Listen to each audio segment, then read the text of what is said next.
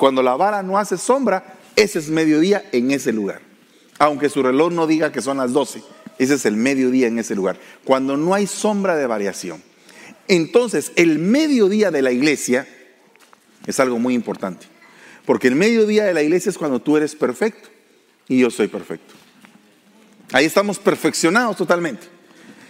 Yo quisiera saber cómo se va a ver usted perfecto. ¿No le gustaría verme a, mí perfecto? Así sin defecto alguno. Wow, que sería algo maravilloso. Verlo a usted completo, totalmente pleno, lleno. Miren, yo he visto eh, algunas fotos que a veces la gente pone en el Facebook. Yo creo, yo también me incluyo. A veces en las fotos aparecemos muy sonrientes y nos está llevando el río. ¿Verdad? Pero a veces aparecemos así como que, ¡ah, la que alegre! Ah, aquel se le está pasando bien. Dicen los que están viendo la foto, pero no saben que aquel está riéndose, clamando al Señor Padre, por favor, ayúdame, ¿va? Porque nos hemos acostumbrado a ser cada día más fuertes en medio de las pruebas. Entonces esta mujer, esta mujer que está siendo llamada a la perfección, es ese, ese incienso que está ahí, es el incienso que yo le llamo el incienso de la perfección. Cuando tú estás en la lucha por alcanzar la perfección, estás sacando incienso al Señor, porque le estás honrando. O sea, el Señor se goza con aquellos que quieren mejorar, no con los que quieren seguir igual. Yo no te estoy diciendo que tú, si tú traes algún pecado, si veniste hecho pedazos el día de hoy a la iglesia y dijiste el día de ayer, pero pegué una fallada de película. Yo te digo una cosa, una cosa tienes que hacer nada más. Si tú estás en esa condición, no faltes a la iglesia. ¿Puedes hacer eso? Sí, hermano, puedo hacer eso. Yo no voy a faltar a la iglesia. Y es lo primero que hacen. O sea, cuando tú, eh, eh, estás en un problema serio, cuando, cuando caíste en el lodo, una cosa es necesaria. No dejes de venir a la iglesia. Vengas como vengas. Es que me van a ver los hermanos. Pues si alguna vergüenza vas a tener que pasar. Pero aquí entre todos los hermanos te entramos y te liberamos en el nombre de Jesús. Y vas otra vez al combate. Ah, de cuentas que es como que un cuadrilátero de box. Usted ha visto que cuando está un boxeador y lo llevan, pero le, le han dado una, una somatada de película y llega a la esquina casi que en otra órbita, ¿va? Y viene aquel y le dice, tiro la toalla. Aquel no quiere ni responder, quiere ir al siguiente round. Pero hay algunos que son muy buenos en la banca y lo recuperan. Yo he visto, por ejemplo, algún tipo de pelea donde en el primer round cayeron como que están noqueados y al final remontan la pelea y ellos terminan noqueando. Entonces yo quisiera que nosotros fuéramos así en lo espiritual, que fuéramos amantes de buscar lo mejor, la mejor adoración, la mejor oración, la mejor relación con el Señor, el mejor, el mejor cambio, porque necesitamos cambiar. Algunos necesitan cambiar y no ser tan gritones en la casa, por ejemplo. ¿Verdad? Porque a veces en la casa se pone la gente mera fea. ¿Saben ¿Sabe por qué? Porque en la casa hay confianza. Hoy en la mañana estaba diciéndoles en Contracosta, uno no conoce a las personas hasta uno que vive con ellas. ¿Verdad? Tú quieres conocer a una persona, ponte a vivir 15 días con esa persona y te vas a dar cuenta cómo vive. Es como aquellos dos enamorados, se ven lindos a las 5 de la tarde, bien perfumados y él con un su ramo de rosas. Se lo estoy planteando hace como 50 años, ¿verdad? porque ahora ya, ni ahora ya ni rosas llevan, ¿verdad? Pero en mi tiempo todavía llevábamos rosas, ¿verdad? llevábamos rosas, bien perfumaditos, afeitaditos y ahí, con nuestro ramo de rosas. ¿Verdad? ¿Todavía sos de rosas tú o ya no? Ya no hay rosas. ¿Ah? Eh, eh, hay un tiempo para cada cosa, dice el hermano. ¿Cuántos todavía son de rosas en esta época? Rosas, que bueno, entonces somos de la vieja guardia. Bueno, pues con rosas y todos aquellos enamorados y de repente se casan.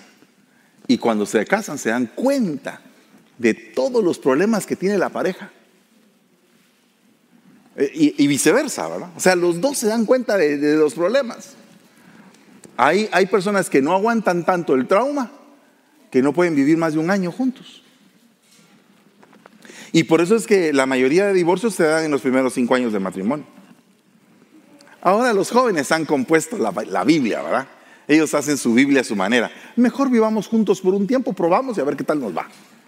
Y después tal vez nos casamos. No, no, no, no. Tiene que haber un orden, ¿verdad?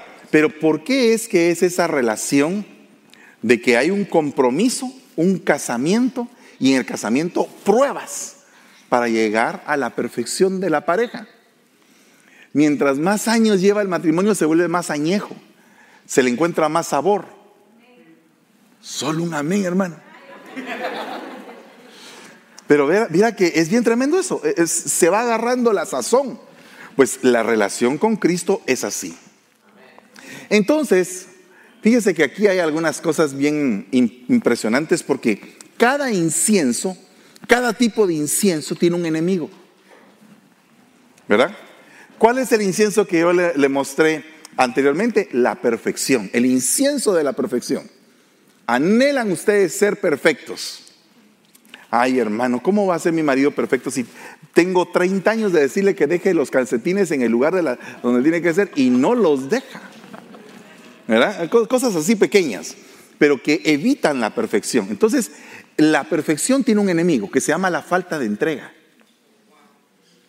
La falta de entrega. Cuando tú no te entregas bien, no puedes alcanzar la perfección. Ve a una persona que está aquí en la iglesia, que es tibia en su manera de comportarse. Eh, eh, hermano, ¿quiere servir? Así de vez en cuando, tal vez, quien quita. Ok, that's okay. No le gusta servir. Hermano, eh, ¿usted a qué culto va a ir? Ah, no sé, tal vez al de las 11, me quiero levantar un poquito tarde. Ok, no hay problema. Si usted no, no lo estoy ofendiendo, por favor, perdónenme. Solamente le estoy diciendo algunas cosas que a veces se comentan, ¿verdad? A veces se comentan por la falta de entrega. Pero así como es nuestra falta de entrega para con el Señor, puede ser que sea nuestra falta de entrega a la vida. ¿Verdad? Por ejemplo, una persona que está ilusionada en su trabajo, se entrega a su trabajo y le mete con toda la gana y, que trabaja 10 horas o 12 horas y regresa, sí, pero como que nada le pasó porque está entregado. Está ilusionado, enamorado de lo que hace. ¿Verdad? Cuando una persona se llega a enamorar de Dios, que nadie lo saca de la idea de agradarle en todo tiempo porque se enamoró de Dios. Entonces, uno de los enemigos de la falta de perfeccionamiento es que no te entregas. Entonces la Biblia dice, tus renuevos, o sea, tus hijos, dice, tus hijos son un paraíso. ¿De qué? De árboles con todos, con todos los árboles de incienso, mirra y aloes, con todos los mejores bálsamos. Esos son tus hijos. Yo no sé si tú quieres que tus hijos sean árboles de incienso, hermano. Mire, todos los patojos a cierta edad como que se ponen meros raros, hermano. Si usted tiene un su hijo que se pone mero raro a cierta que no quiere nada, que no te quiere obedecer, mire hermano, a todos nos pasa. A mí no me va a pasar, hermano, porque yo tengo un hogar ejemplar y nosotros tenemos las leyes de Jehová escritas en, en las paredes de la casa y nadie se va a desviar. Ay, Dios mío, que no te has dado cuenta, es otra cosa. Pero que todos pasamos por un momento mero, mero raro. ¿O no? ¿Ustedes han pasado por momentos raros? Tú también. Tú también. Y yo también. Todos hemos pasado por un momento en que somos jóvenes y queremos vivir la vida loca y queremos eh, como que salirnos. Ahora imagínese usted en lo espiritual. ¿No será que hay una etapa de la adolescencia espiritual donde la gente no quiere que, mire, que eh, pastor, que yo mejor no llego, que aquí, que allá? Y uno dice, este está viviendo su adolescencia espiritual. Y la adolescencia espiritual es cuando uno cree que sabe y no sabe nada. ¿Verdad? Así, uno cree que sabe, que ya la hizo, que ya tiene uno 18 años. Eh, Papa, ya tengo 18 años. Ok, mijo, ¿y cómo, cómo te vas a mantener? Dijo aquel. Necesito que me des dinero. Ay, papito. No tenés 18, tenés 9. ¿Verdad? No has crecido todavía en tu mentalidad, porque no has entendido todavía la vida. Pero de repente ese muchacho va a la universidad, se casa, tiene un hijo. Y cuando le entregan al bodoquito, la mente de ese chavo cambió. De un momento a otro. Es otra persona distinta. ¿Qué fue lo que le pasó? ¿Qué, ¿Qué, le hicieron a ese muchacho que antes era mero así y ahora todo formalito va con su esposa a la iglesia y todo? Y si la esposa es hábil, ya está esperando otro. Mire, mire, qué tremendo. Tus renuevos. Tus renuevos serán como incienso, pero para que lleguen a incienso, tú tienes que vivir como padre un proceso para alcanzar eso. Así como llegases a un momento en que sacaste la mayoría de edad, vas a tener que sacar la madurez como papá. Y ahora cuando Dios te demanda la madurez como un hijo de Él, por eso es que dice la Biblia, llegarán a ser llamados hijos de Dios. Los que creen en su nombre llegarán a ser hijos de Dios, llegarán. O sea que no de, de momento ya, ya soy hijo de Dios. Ok, pero dice la Biblia que el hijo de Dios no peca. Ay, Dios santo. Entonces, ¿qué somos? Somos hijos de Dios en proceso de un día ser llamados perfectos. Amén. Entonces yo los invito a que entremos dentro de la esfera del incienso en esta mañana. Que nuestra vida se convierta en un incienso para Él. Amén. Que Él diga, ala, qué bueno que estás peleando contra este demonio que te está acosando. Amén. mire pues, otro punto. Aquí en Isaías 66 dice, una multitud de camellos te cubrirá. Camellos jóvenes de Madián, de Efa, todos los de Sabá vendrán, te traerán oro, traerán oro, santidad, incienso, buenas nuevas de las alabanzas del Señor. Entonces, una de las cosas que tú le tienes que entregar como incienso al Señor es tu alabanza. Tu alabanza tiene que perfeccionarse, hermano. Ay, hermano, ahora con lo de la mascarilla ni puedo cantar. Cante, hermano. Cante. Cante con todo su corazón, cantémosle al Señor. Porque eso es bueno es sano. Y otra cosa, es un incienso. Cuando tú le adoras al Señor y el Señor está recibiendo ese perfume de adoración, porque para eso fuimos creados. Y después está Nehemías. Y fíjese que Nehemías tenía un grave problema. Había un gran desorden en el templo y él tuvo que poner el orden en el templo. Y el orden es parte del incienso. Entonces ordené que limpiaran los aposentos y puse de nuevo ahí los utensilios de la casa de Dios con las ofrendas de cereal y de incienso. No puede haber incienso si no hay orden. Por favor, ¿cuáles son tus problemas más serios de la vida? ¿Cuáles son tus problemas? Por falta de orden. Por lo menos los míos, los que tengo, falta de orden. Busque tener orden en todas las cosas y va a ver cómo la vida le va a cambiar. Por ejemplo, orden para estudiar. ¿Será que ese orden lo tienes? ¿Te gusta estudiar? ¿Tienes tus horarios de trabajo? ¿O será que cuando te toca ver la tele estás con los ojos bien abiertos, no tenés sueño? Y cuando te toca estudiar, estás estudiando así. Porque a veces, mire hermano, si esto fuera un cine y una película de acción con tanques y todo, y, todo ustedes estarían así. Pero, pero, pero si es así tranquilo, el pastor predicando, ministrando, todo. Ok, debe haber un orden. Un orden de este culto, de este santuario. Amén. Tiene que haber un orden de vida porque el orden de vida te va a conducir a la bendición. Vas a obtener una bendición hermosa si tú tienes orden en tu vida. Orden financiero. Ay, hermano, mejor hubiera seguido con los estudios, porque le estaba hablando a mi hijo, pero ahora te voy a hablar a ti. Orden financiero. Ala, hermano, ese es un orden tremendo. ¿Cuánto ganas? Dos mil. ¿Cuánto te gastas? Cuatro mil.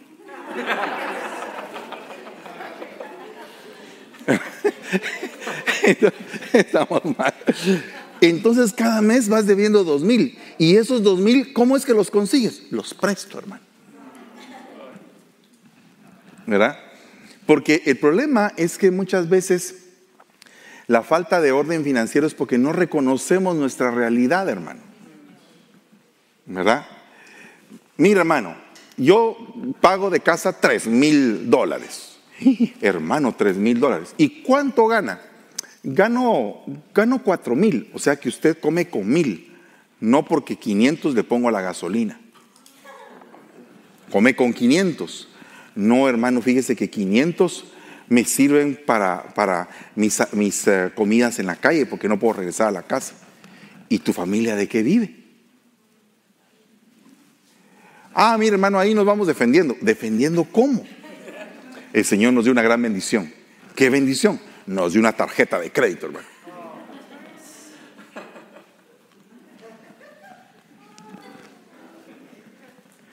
El orden, el orden. Cuando tú tienes orden en tus finanzas, es como un incienso al Señor. Hermano, hoy sí que vino mero tóxico. Si yo quería que usted me hablara de, de bendiciones, pues de bendiciones estoy hablando, pero tienes que para recibir las bendiciones de Dios que Él tiene declaradas sobre tu vida, tienes que poner un orden. Es que por falta de orden no hay reposo. Una persona que tiene orden reposa, sabe cuándo descansar, sabe cuándo parar. Yo no sé si tú tienes un día de decir, me voy a acostar. Voy a descansar este día. Yo no sé si tú tienes ese día. Ay, sí lo tengo, pero vengo a la iglesia. ¿Y por qué le echas la culpa a la iglesia? le tenemos que, la iglesia no tiene la culpa. Tienes que tener tu día de honra al Señor y tu día de descanso. Ah, usted quiere que yo trabaje solo cinco días a la semana. Usted sabe que vivimos en Estados Unidos, hermano. Claro que vivimos en Y usted descansa. Claro que descanso. Y también cuando me toca chambear, chambeo hasta donde puedo, hermano. Pero, ¿qué tenemos que hacer? Tenemos que descansar porque dice que después de que Dios puso todo el orden en la tierra, descansó al séptimo día. Ah, usted se está volviendo adventista. No, hermano. Yo estoy diciéndole que usted tiene que descansar, recuperar las energías. Porque eso es parte de un orden. El reposo es un orden. Si usted no reposa, se funde. De nada sirve que trabaje todo un año, los siete días de la semana, si cuando usted ya tiene todo el dinero recogido, eh, se va en la primera factura de hospital. ¿Sabe que a mí me pasó eso? Hace muchos años. Mire, hay gente que nos gusta, nos gusta trabajar. Yo sé que a usted le gusta trabajar. Me asusta ese su amén, hermano, por favor. Mire, verdaderamente me asusta y me sorprende ese amén. Pero yo creo que usted y yo nos gusta trabajar. Va, estamos en un país que tenemos que trabajar, hermano. ¿Y allá no se trabajaba en América? También, ¿verdad? Ok, bueno, entonces venimos para trabajar. Allá yo trabajaba en ventas. Y me recuerdo que un año eh, pusieron, hicieron una competencia. Y, eh, y uh, los gerentes de ventas son hábiles porque ponen premios para que todo el mundo empiece a correr por el premio. Bueno, pues pusieron una televisión, una mega televisión así, pero así. Y vaya, a mí no me gusta la tele, hermano. Perdóneme, pero me gusta la tele. Entonces, cuando yo miraba la televisión decía, Señor, yo tengo que trabajar. Porque uno mete al Señor en todo, ¿va? Señor, Padre, bendice mi trabajo. Yo tengo que trabajar. Y a trabajar, y a trabajar, y a trabajar. Y mire, hermano, ya era noviembre, ya estaba, solo diciembre faltaba, iba ganando llevaba el primer lugar. Ah, iba pero súper contento. Yo, yo dije, esto ya lo tengo metido entre la bolsa. todos los días entraba a la oficina y miraba la televisión y me hacía ver yo acostado en mi casa con la televisión. Decía, después de que gane, voy a descansar. En eso, fíjese que el 5 de diciembre, no se me olvida porque fue una lección de Dios. el 5 de diciembre, yo que me levanto a trabajar, iba en el carro ya dispuesto a terminar mi campeonato, cuando me agarra un dolor aquí. Mire, un dolor que no lo aguantaba y no lo aguantaba. Y Dios mío, Señor, pero ¿qué hago con este dolor? Y hasta que al fin dije, no lo aguanto. Al hospital, saber qué será. Pensé que era apendicitis, fíjese. Pero no era apendicitis. Era excesivo estrés, un colon irritable, casi que a punto de que se perforaba el intestino, creo yo, saber qué tenía. La cosa es que al hospital, un suero, cinco días, y el doctor me dijo, eh, usted está muy estresado. Yo, usted ha trabajado mucho. Mire, es, es como, como, cuando llega en aquellas películas de vaqueros y llega aquel que se va a dar un duelo, ¿va? y llega aquel a tomar las medidas del cadáver, ¿va? a ver quién va a caer primero para hacer el ataúd. Así sentió el doctor ese día, fíjese. Si usted sigue trabajando así, eh, se va a morir. Y apenas tenía yo como 32 años, hermano. Como 30 años tenía. Ya me iba a morir a los 30 años. No gané el campeonato. Me recuerdo que lo ganó otro vendedor. Jorge se llamaba. Y digo, Jorge, y, cuando yo regresé a la oficina, él ya tenía tres negocios hechos. Y con esos negocios cierra y se lleva su televisor. Enfermo, mordido, estaba yo. ¿Por qué? Por ambicioso. Yo le vengo a hablar de lo que a mí me ha pasado, hermano, para que usted no le pase. Pero si ya le pasó, Espero en Dios que haya aprendido. Porque muchos trabajan un montón y cuando recogen no les alcanza. Y otros con bendición no recogen tanto, pero les sobra. Eso dice la Biblia. Me costó 30 años de mi vida para entenderlo. Espero que a usted no le haya costado tanto. Pero la falta de orden en la vida nos hace estragos.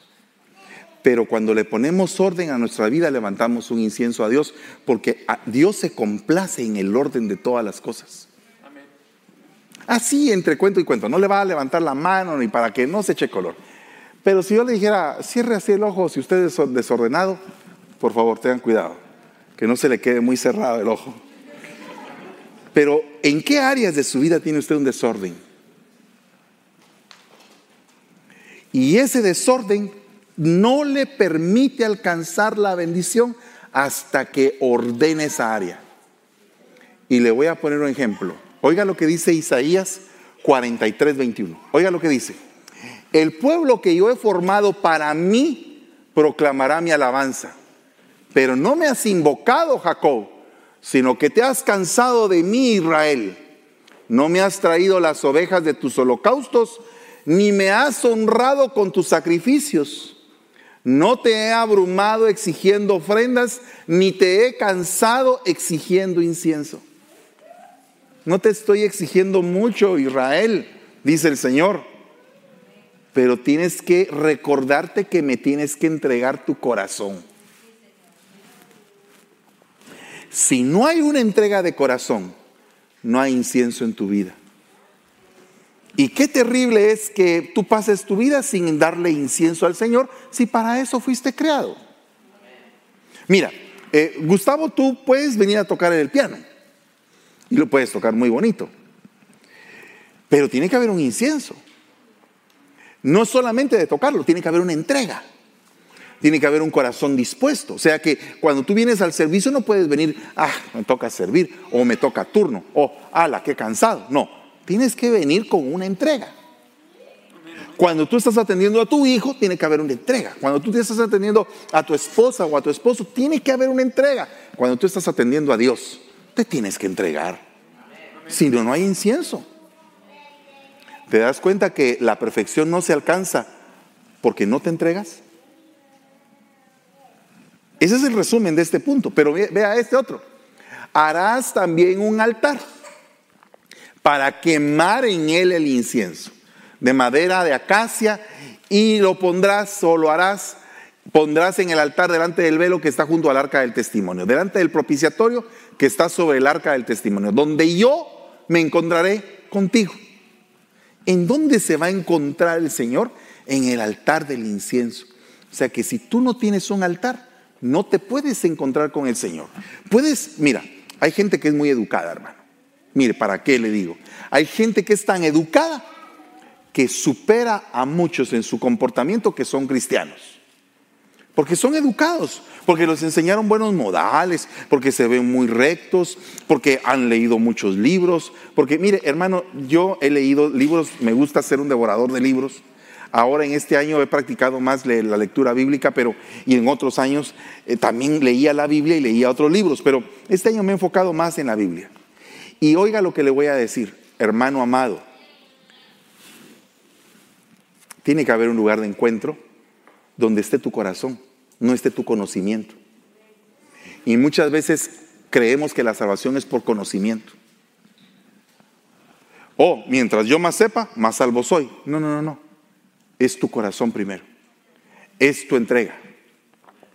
Tú no puedes venir y tener una buena relación con Dios si no le pones tu corazón enfrente. Si no le presentas a Él tu mal y le dices, Señor, yo estoy enfermo de esto. Y estoy enfermo de esto. Yo necesito que tú me sanes. Quiero que sanes mi corazón. Pero ¿cómo te vas a encontrar con Él si no hay incienso? ¿Y sabe usted qué representa el altar del incienso? Las oraciones de los justos. Entonces, no puede haber encuentro si no hay oración. No puede haber encuentro si no hay oración porque la oración es del incienso. Amén. Ahora, ¿cómo estamos en la oración, hermano? ¿Cómo es tu forma de orar? Padre, te pido, te pido, te pido, te pido, te pido, te pido, te pido, te pido, te pido, te pido, y te pido más y te vuelvo a pedir y entonces te sigo pidiendo y entonces te pido y te pido un carro y te pido una casa y te pido hijos y te pido de todo. Padre, te pido, te pido, te pido que mi suegra viva, pero que viva bien lejos, te pido también. Y te pido y te pido y te pido. Y es, es una oración pedigüeña todo el tiempo, todo el tiempo de pedir. Hay diferentes tipos de oración. Pero qué lindo es cuando tú le hablas al Señor y le dices, Señor, esta es mi situación. ¿Verdad? ¿Qué puedo hacer con esto? ¿Cómo, ¿Cómo es que yo puedo manejar este problema? Enséñame tus caminos. Entonces hay diferentes tipos de oraciones en la Biblia, pero no todas son de petición. Algunas son de intercesión por otros. Otras es un conversatorio. Estás hablando con el Señor y le estás contando lo que hiciste en el día. Otras es como, como de guianza. Señor, ¿qué quieres que yo haga? Dame tu guianza, dame tus ordenanzas. Yo quiero hacer tu voluntad. Entonces esa ya es una oración como que más perfeccionada porque te estás entregando a Él para que Él te diga qué tienes que hacer. Pero ¿cuántos se quedaron en la oración de petición nada más? ¿Cuántos, ¿Cuántos hacen rogativas continuas al Señor? Gloria a Dios porque hacemos rogativas y Él es proveedor y Él nos da y, y es comprensivo y es maravilloso. Pero qué mejor si avanzamos en esa área y tenemos un verdadero lugar de encuentro con Él. ¿Mm? Por ejemplo, Jacob cuando se encontró con el ángel de Jehová, peleó hasta, hasta hallar su bendición. Pero sucedió algo interesante en esa pelea, que el ángel de Jehová le cambió su identidad. Entonces, ¿no será que lo que necesitamos es un cambio de identidad? ¿No será que este vejestorio de identidad nos está fastidiando la existencia? ¿No será que sobre esta vestidura de una vieja identidad que tenemos estamos arrastrando con herencias ancestrales que se necesitan romper? Amén. ¿Y qué otra cosa podríamos hacer cuando nos encontramos con el Señor? ¿Quién más se encontró con el Señor? Fíjese que le voy a mostrar que cuando eh, los padres de Sansón se encontraron con el ángel, ellos le preguntaron, ¿cuál es la forma que tenemos que hacer o cómo debemos de formar al niño que van a hacer. Queremos que nos instruyas, Señor. Por favor, ¿nos puedes instruir? Estamos abiertos a tus enseñanzas. Bueno, el niño tiene que crecer de esta manera y de esta manera y bajo estos cuidados. Entonces estamos en el lugar de encuentro para recibir guianza. También Abraham se encontró con el Señor. ¿Y qué fue lo que le dijo al Señor? Sal de esa mentalidad que tienes. Deja de pensar así. Mira las estrellas, mira la arena, mira el polvo. Deja de estar pensando de esa manera. Y casi que fue una como que especie de regañada. Como quien dice, tienes que mejorar en tu manera de ver la vida. ¿Y qué pasó cuando Moisés se encontró con el ángel, con la zarza? ¿Qué fue lo que le dijo? ¿Acaso no le dijo, soy tartamudo? ¿Cómo voy a predicar el Evangelio? Cállate, hombre. Yo te hice la lengua, ¿no te habías dado cuenta? Te la hice para este momento, para este tiempo y para esta ocasión. Para que sepas que yo voy a obrar en tu vida.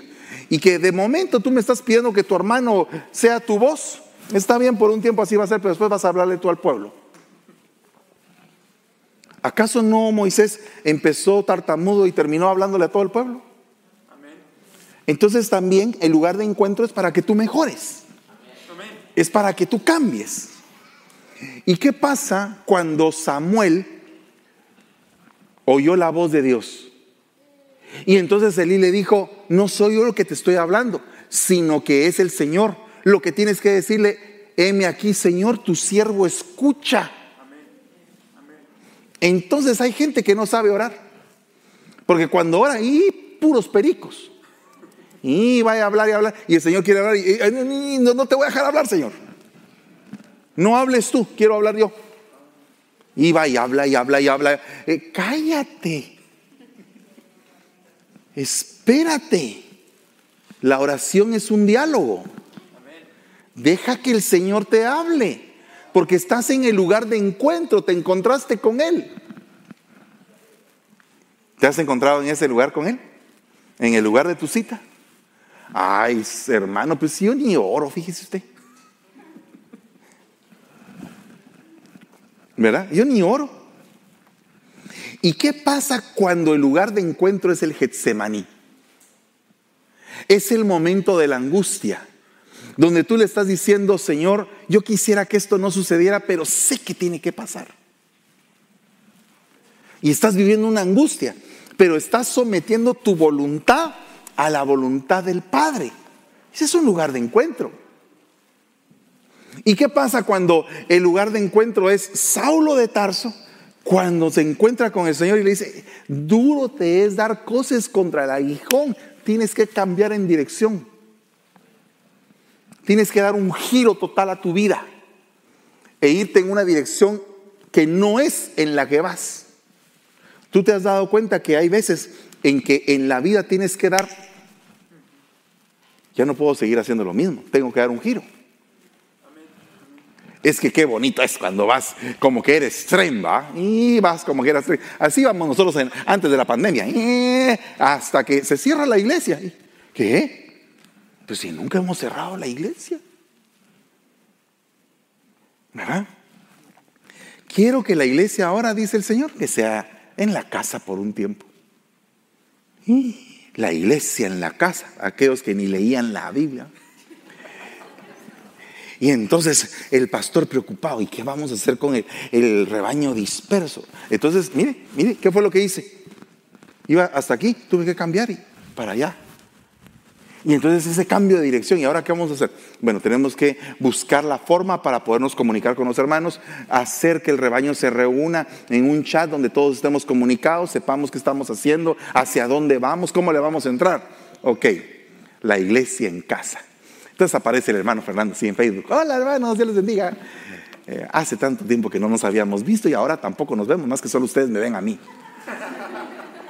Que, mire, uno que está acostumbrado a verle a usted su rostro feliz, su rostro contento, su rostro enojado, su rostro triste, su rostro eh, gozoso. O sea, mire, hermano, el buen pastor nos ha enseñado a nosotros los pastores que tenemos que reconocer el estado del rostro de nuestras ovejas.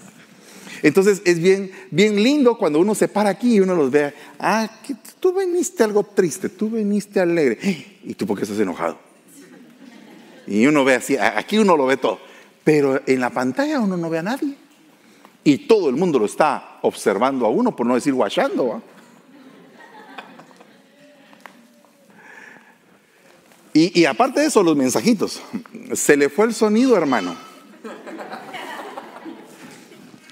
Eh, hermano, hay un chucho que está ladrando ahí atrás de usted. Dígale al chucho que se calle porque, porque interrumpe la transmisión. Entonces todo eso lo hemos tenido que pasar. Tuvimos que tener un cambio de dirección. Y otra cosa importante. ¿Qué pasó en este cambio de dirección? Ay, los hermanos. Unos dijeron, el Señor ya viene pronto. Tenemos que prepararnos porque son cada día más las señales que evidencian que el Señor viene.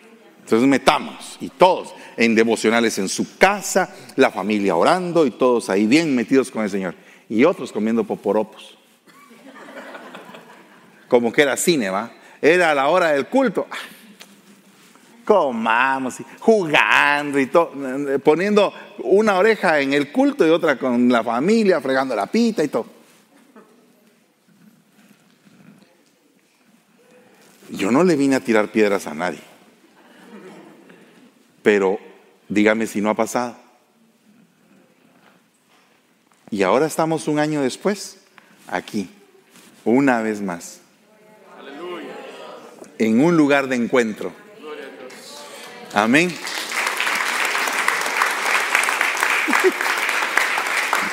¿Y cómo viene usted? ¿Cómo viene usted? Encendido, hermano. Vengo con las pilas bien puestas, deseoso de volvernos a reunir. Ay, hermano, tan cansado que está yendo a la iglesia. Debería hacerlo siempre virtual usted. ¿Verdad? Dígame si no pasa eso. O solamente yo estoy elucubrando aquí pensando cosas que no son. Pero Dios quiere que tú tengas un lugar de encuentro con Él. ¿Qué vas a hacer cuando Él te salga al encuentro? ¿Qué le vas a decir? Y hermano, ¿y será que me sale al encuentro? Te has salido al encuentro y no te has dado cuenta. ¿Y sabe por qué se lo digo? Porque lamentablemente cuando uno cae en religión, a Jesucristo está enfrente y la persona no lo ve. Porque tiene religión, no tiene relación. Ejemplo, los fariseos. No les pasó delante el Señor. Mire, qué interesante. ¿Qué dijo Nicodemo? Dijo, sabemos que has venido de Dios como maestro, porque nadie sabe hacer estas cosas que tú haces si Dios no está con él. Ah, sí sabían, sabían. Eh, sabemos que eres justo y que eres imparcial y que tu juicio no está viciado. Ah, sí sabían. ¿Verdad? Sabemos, pero no se relacionaron con él para nada, aunque sabían. ¿Eres tú el Hijo de Dios? Le dijo Caifás. Sí lo soy. ¡Ah! A pegar de gritos. El religioso es así. No puede tener una relación verdadera con Cristo. Solamente tiene una relación de apariencia. Entonces, si tú quieres estar bien en el lugar de encuentro, tienes que tener una relación. Porque el lugar de encuentro es para presentar fuego santo, no fuego extraño. Y el problema que pasó sobre Nadab y es que presentaron un fuego extraño. Mire lo que dice Éxodo 39. No ofreceréis incienso extraño en este altar, ni holocausto de ofrenda de cereal tampoco derramaréis libación sobre él. No llevaréis fuego extraño. Tiene que ser un fuego específico, un fuego santo. Y dice acá, Nadab y hijos de Aarón, tomaron sus respectivos incensarios y después de poner fuego en ellos y echar incienso sobre él, ofrecieron delante del Señor un fuego extraño que él no les había ordenado. ¿Cuál es el enemigo del lugar de encuentro? un fuego extraño. Dios quiere juntarse en un lugar contigo, pero quiere Él conocerte. Quiere Él tener una relación íntima contigo.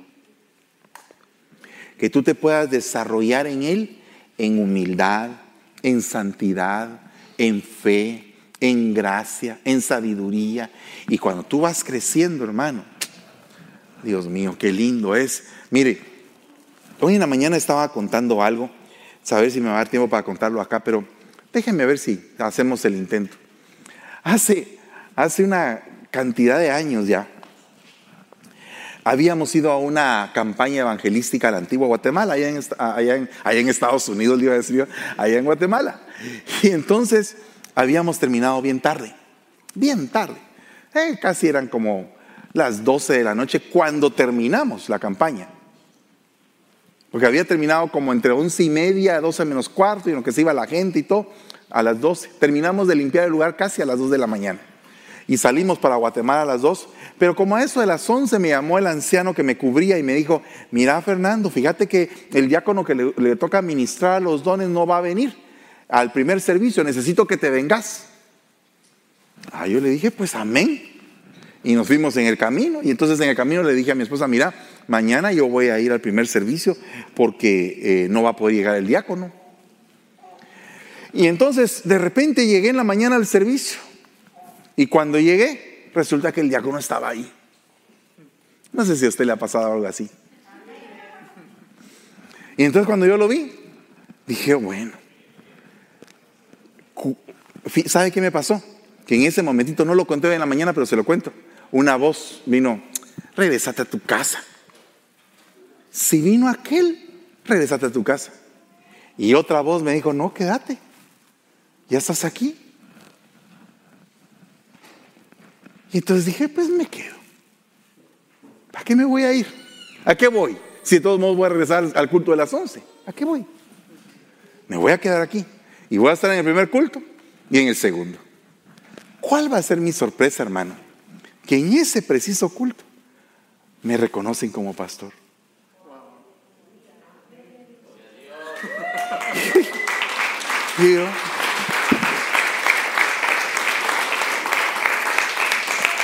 para mí, ese culto fue un lugar de encuentro. Yo no sabía, fíjese, no sabía, pero Dios sí sabía. No sabía yo que el diácono iba a llegar. Él ya no le dijo al anciano que ya había arreglado su situación y que iba a estar ahí. Pues en ese servicio hubimos dos diáconos de turno. El que le tocaba y yo que iba de interino. Pero al interino ese día lo reconocieron como pastor. Y le agradezco tanto al Señor ese día. Voy a pedirte una cosa. Esta semana posiblemente tengas un lugar de encuentro con el Señor. Tú sabes, eh, San Francisco, que tú eres eh, una iglesia muy especial para mí. Y yo siento de parte de Dios decirte que esta semana hay un, hay un punto de encuentro con Él. Algo puede pasar en tu vida serio en esta semana. Donde el Señor te diga, entrégame tal cosa, o dame esto, o ve para allá, o toca esa puerta que está, que miras esa puerta que está, que miras que está cerrada, ve a tocarla. Yo estoy del otro lado y te la voy a abrir. Porque esa misma profecía fue la que me dieron ese día en la mañana en los dones. Yo estaba, iba a, me, fíjese lo que pasó. Me tocaba llevar el micrófono. Entonces, eh, el que le tocaba el turno me dijo, no, ¿sabes qué? No lo toques tú, yo me lo voy a llevar y yo voy a hacer el asunto. Tranquilo, sentate y ponete a adorar. Entonces, el, muchacho, el diácono, empezó con, con, el micrófono a las profecías. Y yo me puse a adorar en una esquina y me inclé. Y entonces el anciano se acercó a mí y me dijo, dice el Señor, una puerta grande se te abre hoy porque muchas puertas se te han cerrado. Y entonces yo estaba llorando, ¿y sabe por qué? porque esa profecía me la habían dado varias veces. Y yo nunca miraba la puerta grande que se abría. ¿Y sabe por qué? Eh, ¿Sabe qué fue lo más tremendo?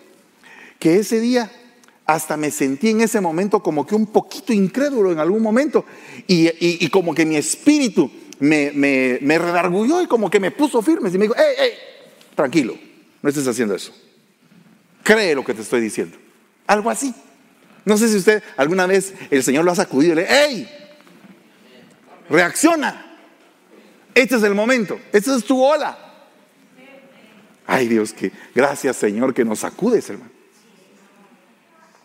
Porque de repente tal vez tú lo que necesitas es una sacudida. No me refiero a un trato, hermano. No me refiero a un trato. Me refiero a una alerta por un sueño, por un sentir, que tú dices, Señor, aquí es donde yo tengo que ir. Hasta incluso en tu mismo trabajo puede ser que Dios ponga un como sentir extraño, que tú dices, Señor, pero eh, ¿qué, estoy sintiendo? ¿Qué es esto que estoy sintiendo? Es un sentir que te empuja a hacer algo que tú no pensaste que ibas a hacer. Pues ese día eso sentí. En ese momento tenía como que una lucha de pensamientos cuando me dijeron, puertas se te han cerrado y una puerta grande se te abre hoy. Pero en el momentito en que iba a decir yo, ay, esto siempre me lo han dicho, como que el Señor me, ¿qué, estás, qué, qué pensás decir? Y entonces dije, Señor, recibo esa puerta grande. La recibo. Y en ese mismo servicio sube mi pastor no predica, empieza a adorar y en ese momento dice, vamos a ungir a un pastor. Él no lo sabe, porque no lo sabía. Y paz para, para adentro. Y el día que me iban a reconocer como apóstol, tampoco lo sabía. Yo llegué, yo, y sabe que yo llegué de ayudante ese día. Mi pastor me dijo, ¿me querés ayudar? Fíjate que queremos hacer un acto profético con unas espadas y algunas cosas que tengo ahí. ¿Me querés ayudar? Claro que sí, yo estoy mañana aquí. Y ahí estaba yo. Ah, y, vas a llevar a tu esposa? Sí, ahí voy a estar con mi esposa. En eso voy a reconocer a un apóstol. ¿A quién van a reconocer? Dije. Pues a mí. Qué alegre, ¿va? Tú sabes una cosa. Voy a decirte algo. Cuando llega a tu lugar de encuentro, tú te sientes que no eres merecedor de nada. Porque así es, no somos merecedores de nada. Pero sabe una cosa, el Señor se levanta y así como se levantó David un día y dijo, ¿a quién le voy a hacer misericordia? Y apareció Mefiboset. Así es el Señor, que se levanta cada mañana dice, nuevas son mis misericordias para mi pueblo. Nuevas son. Una vez más misericordia. Una vez más misericordia. Y esa misericordia triunfa sobre todo juicio. En lo que tus enemigos dicen, eh, se le va a ir re mal, va a quedar aplastado, no sirve para nada. Y el Señor dice, no, no, no, muy, mi chiquitío, venga para acá. Lo voy a agarrar de la mano y lo voy a levantar. Como un padre levanta a un hijo cuando se cae, Así es el Señor que te levanta y dice, hey, este es mi hijo, mi hijo. Y ahí estás tú. Este es mi hijo. Dios hoy te dice, tú eres mi hijo. Yo empecé contigo algo, lo voy a terminar. Y otra cosa, hay esperanza. No te fijes en cómo estés hoy ten la esperanza de cómo te vas a ver mañana. Siempre piensa en el mañana, di Señor, algún día, si tú no vienes en estos días, si tú no vienes hoy o mañana, y vas a, a pasar un tiempo en que tú vengas, esos años van a ser los años en que yo voy a tener encuentros contigo que van a cambiar mi vida, que va a abrir la esperanza y va a decir, Señor, esto viene. ¿Te está yendo difícil el día de hoy? Oh, hoy veniste con un problema y ah, yo también llegué hacia la iglesia. Todavía sigo viniendo a veces a la iglesia con problemas. Es imposible que deje de haber pruebas y tribulaciones. Porque a través de esas pruebas vamos a entrar en el reino de Dios. Entonces no estés esperando que toda la vida va a ser color de rosa y que eres el multimillonario y que tienes un montón de dinero. no, no, no, no, tranquilo. No, no es esa la felicidad. La felicidad no te la va a dar el dinero.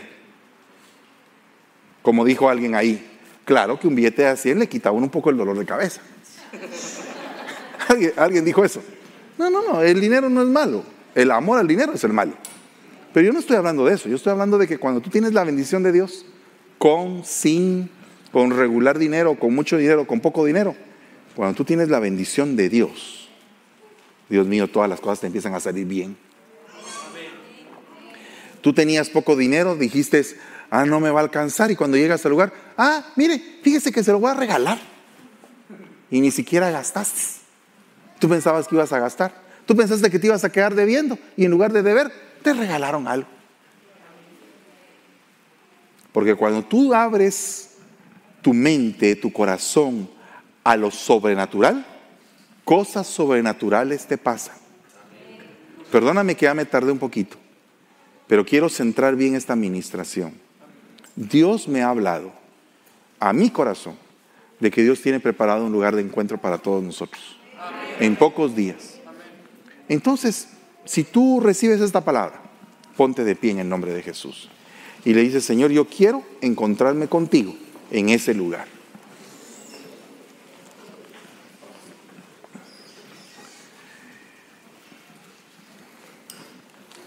Quiero que lo recibas. Hermano amado, recíbelo. Recibe que una sobrenaturalidad puede pasar en cualquier momento.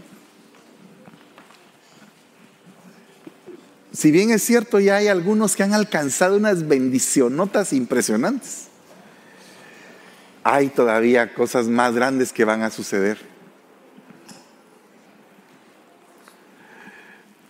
Quiero cerrar esta palabra, por favor, hijo, acompáñame con el piano.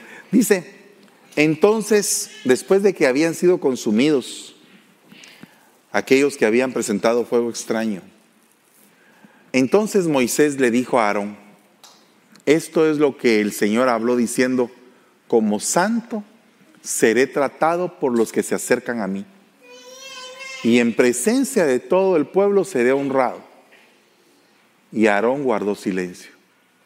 Aarón estaba dolido porque sus hijos habían presentado un fuego extraño. Hoy, haz de cuenta que tú tienes un incensario espiritual y dile al Señor, yo no quiero que mi incensario tenga fuego extraño. Yo quiero que mi incensario sea un perfume de adoración, un perfume de oración, un perfume de perfeccionamiento, de alabanza para ti.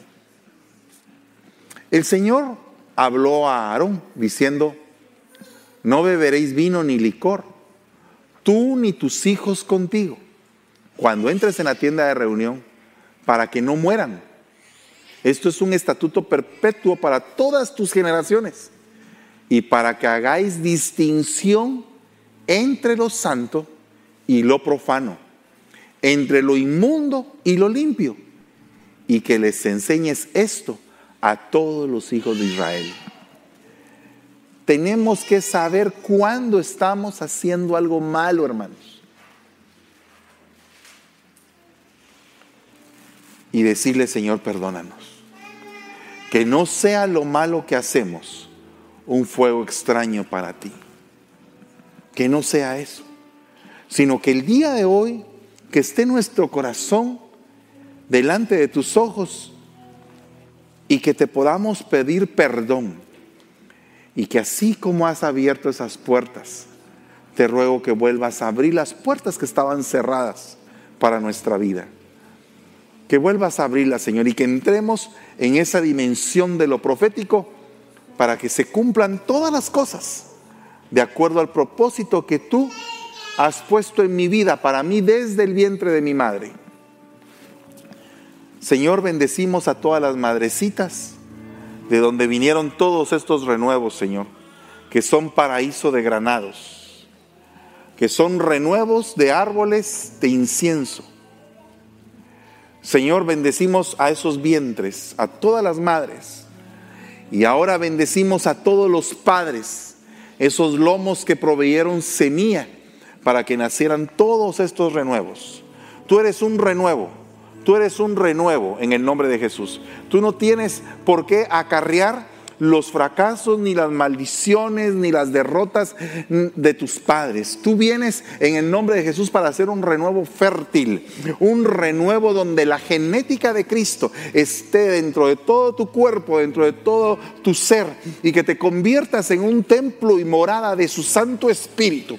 Y en el nombre de Jesús venimos, Señor, rechazando toda artimaña del enemigo, todo aquello que se oponga para alcanzar las bendiciones que están profetizadas, que están proclamadas, que están decretadas para nosotros como hijos tuyos, Señor. Venimos declarando, Padre, que nos venimos limpiando de toda contaminación, que venimos huyendo y saliendo de Babilonia, Padre, que declaramos, Señor, en el nombre de Jesús, que aborrecemos lo inmundo, Padre. En el nombre poderoso de Jesús venimos declarando, Señor, que en nuestras casas hay incienso profético, hay incienso profético en el nombre de Jesús, hay incienso espiritual en cada uno de los hogares aquí representados, Padre. Hay incienso, Señor, que es un perfume de adoración para ti, Señor.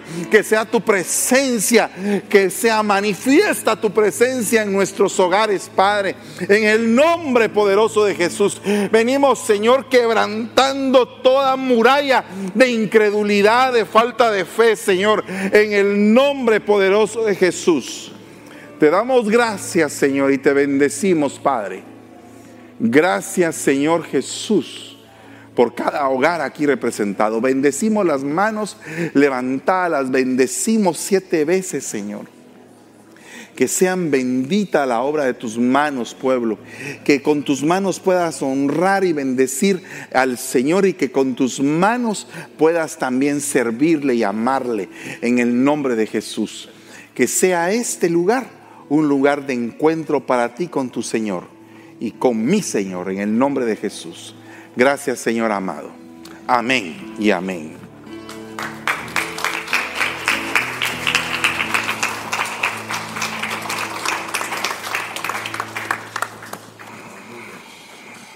Gloria a Dios. Ah, qué bendición tan hermosa, hermanos, en esta tarde.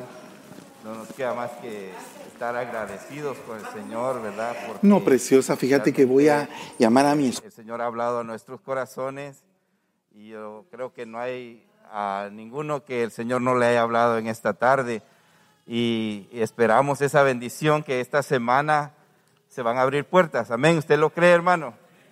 Dice la palabra del Señor eh, en Hebreos 11:6, y sin fe es imposible agradar a Dios, porque es necesario que el que se acerca a Dios crea que Él existe y que recompensa a los que le buscan. Amén. Y esa fe es la que nos, nos tiene aquí en esta tarde, ¿verdad, hermanos? Y nosotros esa palabra la recibimos. Eh, esa palabra que ha sido impartida por, de parte del Señor a por medio de nuestro apóstol, eh, es necesario que eh, haya fe para que se haga realidad en nuestra vida. De la misma manera que el Señor, cuando nos habla y nos dice que traigamos nuestros diezmos y nuestras ofrendas, es por la fe. Nosotros por fe hemos creído al Señor y Él a través de eso nos enseña muchas cosas. Hemos aprendido que eh, obediencia, ¿verdad? Y disciplina y temor al Señor, lo principal. Entonces, cuando nosotros traemos también, así como Él fielmente viene y nos bendice a través de su palabra, desde la mañana nuestra pastora también hablaba acerca de la siembra, acerca de la fe.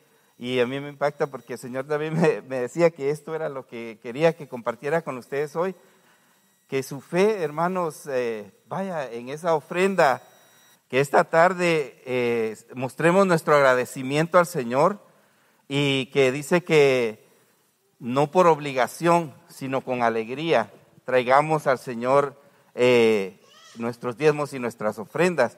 Y de esa manera, hermanos, yo le invito a que se ponga de pie en esta tarde y le digamos al Señor, gracias Padre, aquí Señor, te agradezco de lo mucho que me has dado, Señor. Aquí están mis ofrendas, aquí están mis diezmos, Padre. gracias por tu fidelidad, ¿verdad? Porque Él es bueno, hermano, e, Él es fiel y, siempre que venimos hay una palabra para nosotros. Amén. Y, eso, eso eh, lo agradecemos y una manera de agradecerlo es traer con alegría y agradecimiento nuestras ofrendas, nuestros diezmos. Amén. Así que hermanos, eh, presentemos nuestra ofrenda y nuestros diezmos con agradecimiento al Señor. Amén. Oremos. Padre, en el nombre de Jesús, tu Hijo amado, Padre, venimos en esta tarde, Señor, agradecidos, Señor, porque tu fidelidad es grande, Señor. Cada mañana, Señor, podemos ver tu mano poderosa, Señor Vemos, Señor, tu fidelidad guardándonos en medio de esta situación, Señor, que hemos pasado, papito lindo. Sabemos, Padre, que tú nos has dado la victoria. Nos encomendamos a ti, te pedimos, Señor, que perdones, Señor, toda imprudencia que hayamos cometido, Señor. Perdona, Señor, todo pecado, toda ofensa. Padre, queremos que nuestra ofrenda y nuestro diezmo llegue con un aroma grato a ti, Señor. En el nombre de Jesús, Señor, multiplícala, santifícala, Señor, y que sea para el agradecimiento de tu obra, papito lindo. En el nombre de Jesús, amén, amén y amén. Aleluya. Entonces, amados hermanos, de esa misma forma usted puede encontrar aquí en pantalla nuestra cuenta de Vemo, arroba Ebenecer SFICC, para que usted deposite su ofrenda, sus diezmos, su ayuda misionera. Dios le va a bendecir y también es un incienso. Las ofrendas también son el incienso que suben delante de Dios. Así que agregue una nota para nosotros saber ah, si está enviando una ofrenda o sus diezmos o una aportación y, Dios se lo va a agradecer. Arroba Ebenecer SFICC. Así es, Luisito, así es, Ale. Nos hemos gozado el día de hoy con las dos palabras, amén. El día que Dios trajo a nuestras vidas, primeramente en la mañana con, con la cosecha y ahora con la ofrenda al Señor. Yo creo que es una bendición, ¿verdad, Ale? Así es, es correcto. Bueno, esta palabra ha sido de de gran gozo para nuestras vidas. Hemos visto aquí, como todos los hermanos que estaban conectados eh, se han deleitado de esta palabra y han recibido esta gran bendición de nuestro apóstol, y lo cual pues nos da mucha alegría, ¿correcto? Porque por eso es que nos unimos siempre como hermanos, venimos juntos, no solamente virtualmente durante la semana, pero los domingos, ya que tenemos este placer de poder estar juntos, conviviendo como hermanos, recibiendo de esta palabra. Y vénganse, si ustedes están en casa, acá en el área de la bahía, vénganse con toda su familia. Es, es un hermoso tiempo familiar de adoración, de palabra devocional que nos va a ayudar. Y usted verá que toda su semana va a cambiar. Si usted viene a la iglesia, eh, al culto presencial y lo aprovecha toda la semana, va a ser de bendición. Así es, así es, Luisito. Lo que, lo que acabas de mencionar es muy cierto. A veces venir y tomar un tiempo para venir y acercarnos. Al, nosotros muchas veces en nuestras casas decimos, no, yo me conecté, o usted que nos está viendo dice, no, pues tomé el tiempo y, el Señor, y sabemos y creemos en un Dios omnisciente y omnipresente. Pero es bien importante el venir y, y, y, y dice su palabra, eh, en donde dos o tres se unen en su nombre. Entonces eso es bien, bien importante, mis amados hermanos que están, nos, nos, están sintonizando en el área de la bahía, que se acerquen. Y si ustedes nos conectan, mis hermanos que están desde Sudamérica y que están en Centroamérica, también, también es parte de, del venir y buscar dónde asistir, dónde congregarse, porque realmente, mis amados hermanos, es bien importante eso. Sí, correcto. Y también la importancia de compartir estos mensajes, ah, ¿verdad? Porque la palabra está para edificarnos para restaurarnos. Y en compartir la palabra de Dios es como nosotros vamos creciendo nuestra fe, porque nosotros sabemos que tiene poder para nuestras vidas. Y por eso es que compartimos esto con todas las personas que podemos por las diferentes redes sociales. Ah, estamos live en Instagram, también tenemos YouTube. Facebook para que llegue a toda esquina del mundo. Desde su celular, desde su tablet Correcto, correcto. Y siempre es importante este, usar lo que son las hashtags que le vimos que es la prédica y MESF. Y la razón es porque queremos dar alerta a este gran, eh, a esta gran palabra y gozo que sentimos cuando escuchamos, correcto. Queremos elevar eso. Y así les queremos recordar los servicios de toda la semana. Sí. Amén. Correcto, bueno, nosotros es más, este, comenzamos desde el día lunes con lo que es discipulado a las 7.30 pm hora de California y después tenemos el estudio pastoral que comienza a las 8.30 pm. Los días martes este, seguimos con lo que es la escuela profética en la noche eh, y también los días martes. Lo lindo de eso es de que tenemos lo que son tendencias, que son cápsulas para líderes de hogar, de trabajo, son como ah, consejos, mini consejos. Los pasamos a lo, eh, por lo que es Facebook Live. Con- eh, tenemos a las 8. Algunas están en Una, Instagram. Una y y cinco de la y tarde. cinco de la tarde. Entonces siempre los invitamos a que sean parte de esta gran bendición. Así es, y los días miércoles nos estamos gozando, nos hemos venido gozando en noches matrimoniales, en las cuales han venido muchos invitados y ha estado la palabra en la voz de nuestro apóstol, de la, nuestra pastora Débora Campos, y realmente nos identificamos. Yo como, como padre de familia y como esposo me, me puedo identificar mucho con los hermanos y cuando eso ha sido de un gran gozo el venir y ver esos testimonios de cómo Dios ha ahogado, Sí. estamos en una cobertura de restauración, estamos Correcto. bajo un manto de restauración en el cual Dios está restaurando nuestros matrimonios. Sabemos que si usted necesita esa restauración en su hogar, en su matrimonio, yo lo invito los días miércoles, 7.30 hora de California. Si usted nos está viendo fuera de, la- de este, pa- de, de Estados Unidos, si usted está viendo en Sudamérica, mire el horario que se ajusta a su país y recuérdese 7.30, noches, día miércoles, noches matrimoniales. Así el día jueves también tenemos devocionales donde hemos ido aprendiendo. Ale me decía que ha sido, es uno Los de tus días favoritos, Sí, por es cierto. uno de mis me días comentaba. favoritos, definitivamente. eh, le invitamos a que se conecte porque estamos aprendiendo mucho de los frutos que son de alimento para nuestra vida. Así Amén. es, también a las 7.30. Y los días viernes tenemos el estudio de alabanza en la aljaba del salmista. El viernes pasado nos acompañó el salmista y pastor Mardoqueo Dubón. El tema está ahí disponible para ustedes tanto en Facebook como en Instagram. Los días sábados, un culto totalmente en inglés con, con Anointed Youth, um, presentado ah, por los jóvenes de la iglesia, de las dos iglesias, San Francisco y también de la iglesia que se, está en la ciudad de Richmond, en Contra Costa. Y los domingos, cuatro servicios. Así es, empezando a las 9 de la mañana el día domingo, continuamos a las 11.30 y luego tenemos servicios a las 4 de la tarde y a las Seis. 6 de la tarde. Amén. Así es. Así es que, mis amados hermanos, hay palabra para todos, hay mensaje para todos. Si usted nos ve, si usted es un joven, si usted es un adulto, si usted es un padre de familia, ahí está la palabra que, recuérdense que la palabra nunca regresa vacía. Amén. Así que de este modo le mandamos un caluroso abrazo y bendiciones de parte de todo el equipo ministerial, de la familia pastoral, de todos los hermanos que están trabajando desde muy temprano. Dios sí, los sí. bendiga. Nosotros somos Restauración. Ministerios Ebenecer Bendiciones. Una palabra que restaure y alimente mi interior, que me muestre el camino a tu corazón, sanándome en Ebenecer. Restauración. Ebenecer San Francisco.